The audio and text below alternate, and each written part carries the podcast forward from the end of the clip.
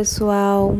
Boa tarde, boa noite, bom dia, dependendo do horário que você estiver ouvindo esse podcast. Inicialmente, eu vou fazer uma breve apresentação novamente para vocês ouvintes de quem irá apresentar este módulo. Eu sou a Bruna, tenho 22 anos e estou no meu último semestre do curso de Psicologia do Centro Universitário de Várzea Grande, Univag e a minha colega de curso, Thaisa Campos, também, que cursa o curso de psicologia no Univag também. Estamos sendo supervisionadas pela professora Renata Vilela, que é nossa professora e também orientadora deste podcast. Dando início ao nosso conteúdo do tópico 2, vamos falar hoje sobre isolamento social.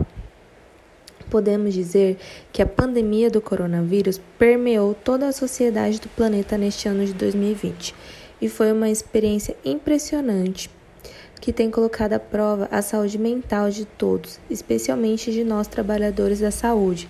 Um dos grandes desafios deste período está sendo isolamento social. Mas Thaisa, você sabe explicar um pouco sobre o que é o isolamento social?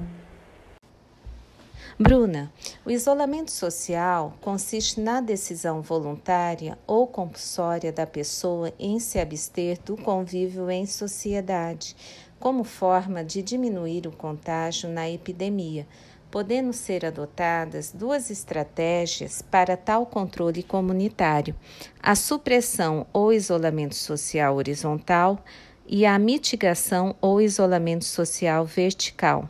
O isolamento social horizontal visa diminuir a média de contágio determinada por um infectado a nível inferior a 1, ou, se possível, impedir a transmissão entre as pessoas, como ocorre no lockdown.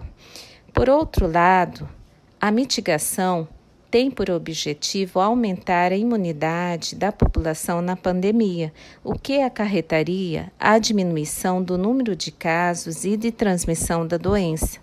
Nesse caso, somente as pessoas pertencentes aos grupos de risco é que deveriam observar o isolamento.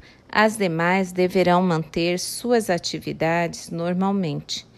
Quanto aos profissionais da saúde, vemos que, em decorrente da excessiva carga de trabalho e o contato direto com o vírus, exigindo uma enorme carga física em plantões, dupla ou tripla jornada, além da própria rotina do atendimento ao paciente, foi substituído por um isolamento compulsório decorrente da pandemia, com o objetivo de preservar a integridade da própria família, colocando à prova a própria saúde mental do profissional. Em situações como essa, a pandemia, a quantidade de pessoas abaladas psicologicamente comumente é maior que o de pessoas diagnosticadas com a infecção, que, segundo a Organização Mundial da Saúde, corresponde a 2,5% da população do planeta. Já as consequências psicológicas e psiquiátricas são muito difíceis de serem mensuradas, até mesmo em função do próprio isolamento, que dificulta a convivência com amigos e familiares e acesso aos equipamentos de saúde mental. Percebe-se ainda uma dicotomia no que diz respeito à adoção do isolamento social por parte do Poder Executivo nas três esferas federativas. Alguns gestores preconizam uma medida radical como o lockdown.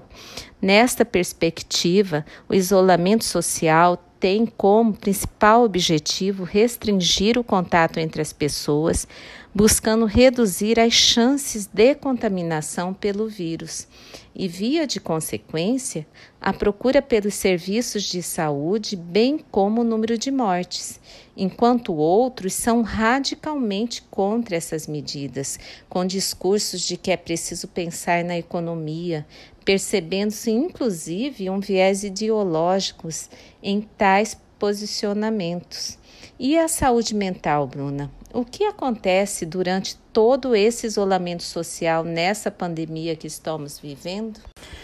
Olha, Thaisa, podemos dizer que a saúde mental é um componente essencial para a saúde integral, sendo primordial para a nossa habilidade coletiva e individual consubstanciadas em nossos pensamentos, emoções e nas próprias interações que caracterizam nossa vida social. A partir dessa percepção, pode-se constatar que, concomitantemente com a pandemia do Covid-19, presenciamos um estado de pânico social em nível global, onde a sensação do isolamento social acarreta sentimentos de angústia, insegurança e medo, que em alguns casos perduram até mesmo após o controle do vírus. No caso dos profissionais da saúde, acrescente-se o distanciamento compulsório da família, como você mesmo disse e o risco de ser estigmatizado ou mesmo hostilizado por seus vizinhos ante a possibilidade de serem vistos como potenciais transmissores da doença, como percebemos em relatos de alguns profissionais que retirei do site do Conselho Regional de Enfermagem do Mato Grosso do Sul e de São Paulo. Uma profissional diz: Tive medo de deixar meus filhos em casa, de me expor em uma UBS, mas foi quando minha compaixão e solidariedade afloraram. Mesmo abalada por dentro, eu me ergui e continuo todos os dias ao lado de quem precisa, declarou a enfermeira orgulhosa. Essa fala foi feita pelo Conselho do Corem em Mato Grosso do Sul. Uma outra profissional expõe ainda: Estou na linha de frente do Covid-19 e tem sido muito difícil.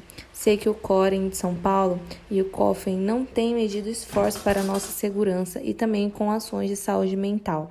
Os dias têm sido de reflexões, até mesmo da profissão que escolhi, mas talvez ainda mais profundas sobre quem eu sou, quem eu fui e quem eu quero ser. Diante disto, percebemos que, em função dessa situação complexa, se faz imprescindível preservar e respeitar os direitos humanos. Constatamos que, dentre as consequências do isolamento social, um dos principais desencadeadores do estresse é o sentimento de perda do direito de ir e vir, de onde decorre o estado de negação da gravidade da doença e, consequentemente, o questionamento da relevância do isolamento social por meio de suas atitudes e comportamentos frente ao problema. O impacto das mudanças decorrentes do isolamento imposto pela Covid-19 foi descrito como o maior experimento psicológico do mundo. Isso foi uma fala de Van Hoff 2020 a Pud Lima 2020. E certamente essa experiência tem colocado à prova a capacidade humana de ressignificar o sofrimento, desafiando indivíduos e sociedade a estabelecerem um novo padrão de atitudes que minimizem o impacto de experiências limite na vida mental. Para fecharmos, queremos agradecer você, ouvinte, por ter acompanhado nosso podcast e também falar que o isolamento social e o desgaste profissional têm uma grande relação durante a pandemia que estamos vivendo.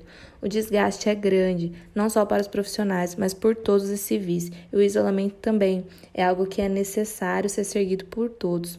Mas, infelizmente, nessas situações, os profissionais de saúde ainda continuam sendo os mais prejudicados, por não poderem ficar em casa se isolando, mas sim na linha de frente do Covid-19, para salvar vidas e cuidar das pessoas que precisam. Se você se interessou pelo assunto que abordamos e quiser obter mais sobre ele, Citaremos na sequência os autores e os artigos que nortearam a elaboração deste informativo. O texto utilizado foi de Schumann, Isolamento Social Vertical versus Isolamento Social Horizontal, os dilemas sanitários e sociais no enfrentamento da pandemia do Covid-19. Também usamos o texto de Pereira, que era a pandemia de Covid-19, o isolamento social, consequências na saúde mental e estratégias de enfrentamento, uma revisão integrativa. Também, por último, utilizamos o texto de Lima, distanciamento e isolamento sociais pela Covid-19 no Brasil, impactos na saúde mental. Agradecemos sua participação nesse podcast. Nos sigam no Instagram, arroba SM dos Profissionais. E caso tenham alguma dúvida, podem perguntar no direct. Esperamos você no próximo episódio que falará sobre os fatores que interferem na saúde mental do profissional. Até lá!